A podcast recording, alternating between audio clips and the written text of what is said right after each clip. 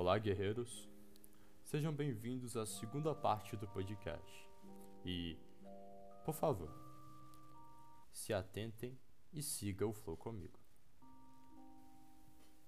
Sendo breve, o imperialismo americano, sim, você pode definir dessa forma.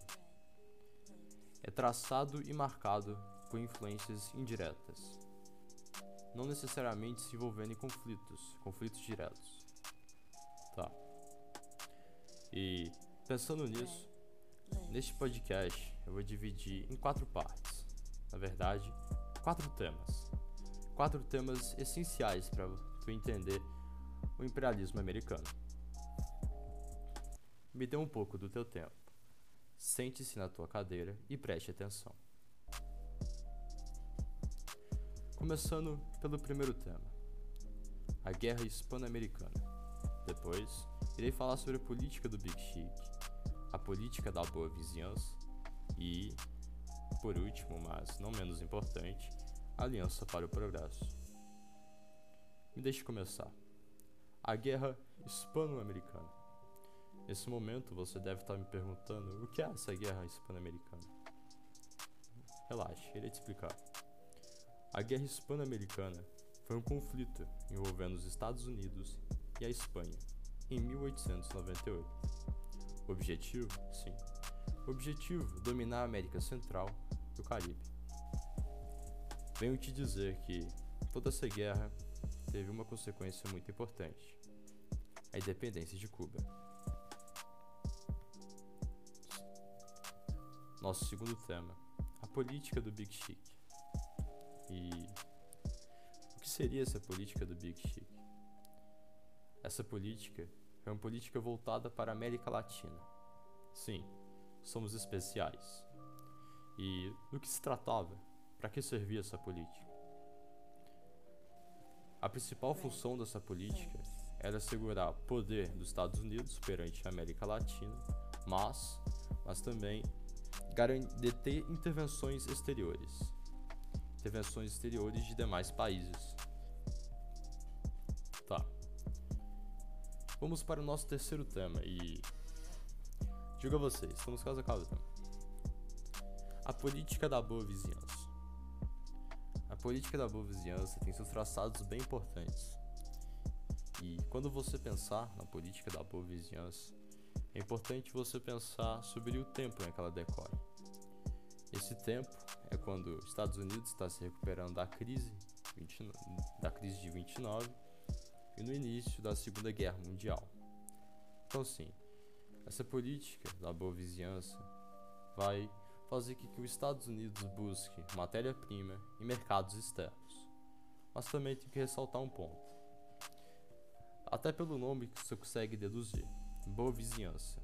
Existe a entrada do Brasil no time dos aliados na Segunda Guerra, juntamente com os Estados Unidos. Agora indo para o nosso último tema, Aliança para o Progresso. Aliança para o Progresso, o que seria? Essa aliança para o progresso foi uma política que se voltou na América Latina para evitar o surgimento de movimentos revolucionários de esquerda. E o que se assegurou, pelo menos aqui na América Latina, foi grandes ditaduras. Ditaduras, por exemplo, que ocorreu aqui no Brasil e na Argentina. Apenas isso que eu tenho para dizer. Segue agora uma música referente a entrada do Brasil na Segunda Guerra Mundial. Abraço.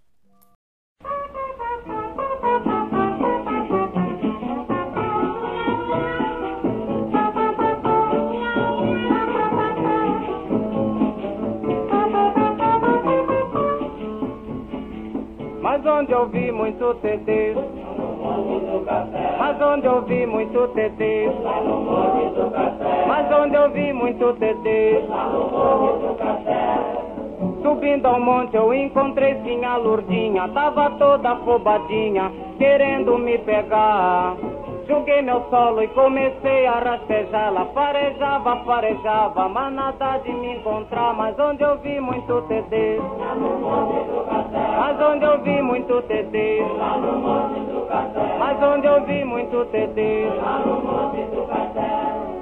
Logo em seguida vinha o TAD 88, que também todo apoito queria me acertar.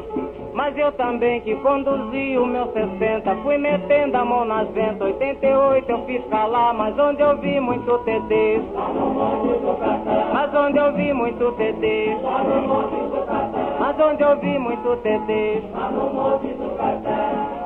o 105 que atirava com a 5 E era 4 e era 5 Nossa tropa avançava Aviação que causou grande confusão Pois cada vez que se abaixava Era um ovo que deixava E onde eu vi muito TD Mas onde eu vi muito TD Mas onde eu vi muito TD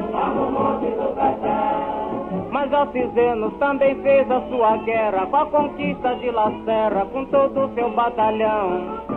E foi a quarta, e foi a quinta, e foi a sexta, e até mesmo a CPP com 81 em posição. Mas onde eu vi muito TT, mas onde eu vi muito TT, mas onde eu vi muito TT.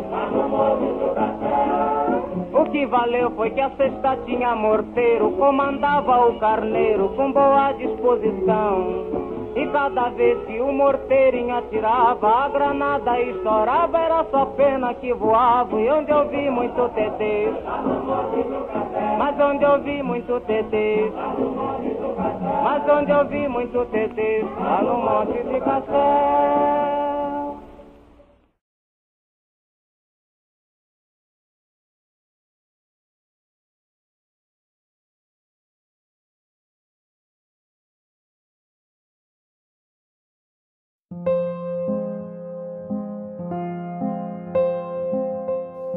Venho aqui finalizar o nosso podcast, apenas destacando os principais pontos e resumindo o imperialismo. O primeiro ponto a ser destacado são os antecedentes. A Segunda Revolução Industrial, forte nacionalismo nos Estados Unidos, uma federação unida e busca por novos mercados. O segundo ponto a ser destacado são as guerras e os conflitos que tiveram nos Estados Unidos e como eles conseguiram ganhar a sua influência. Foi por meio, diferentemente do imperialismo europeu, que foi um domínio bruto, domínio territorial, o domínio dos Estados Unidos pode ser considerado um domínio mais inteligente. Em vez de eles invadirem as terras, eles conseguiram influenciar a cultura dos países, a economia, a política e assim garantir um domínio quando necessário. O terceiro ponto a ser destacado é que os Estados Unidos eles não terminaram com seu imperialismo. Apesar de hoje em dia não ser tão visível quanto antigamente, o imperialismo dos Estados Unidos ainda existe. Pode ser visto em certas ações que eles tomam, não só na América Latina e na América Central, mas sim em todo o mundo, devido à sua grande potência militar, como na Arábia, na Europa e até mesmo na Ásia.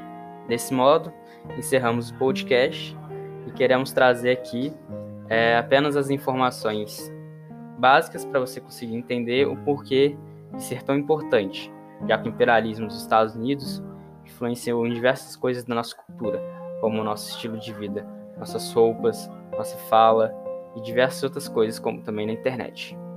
Então, espero que vocês tenham aprendido e até mais.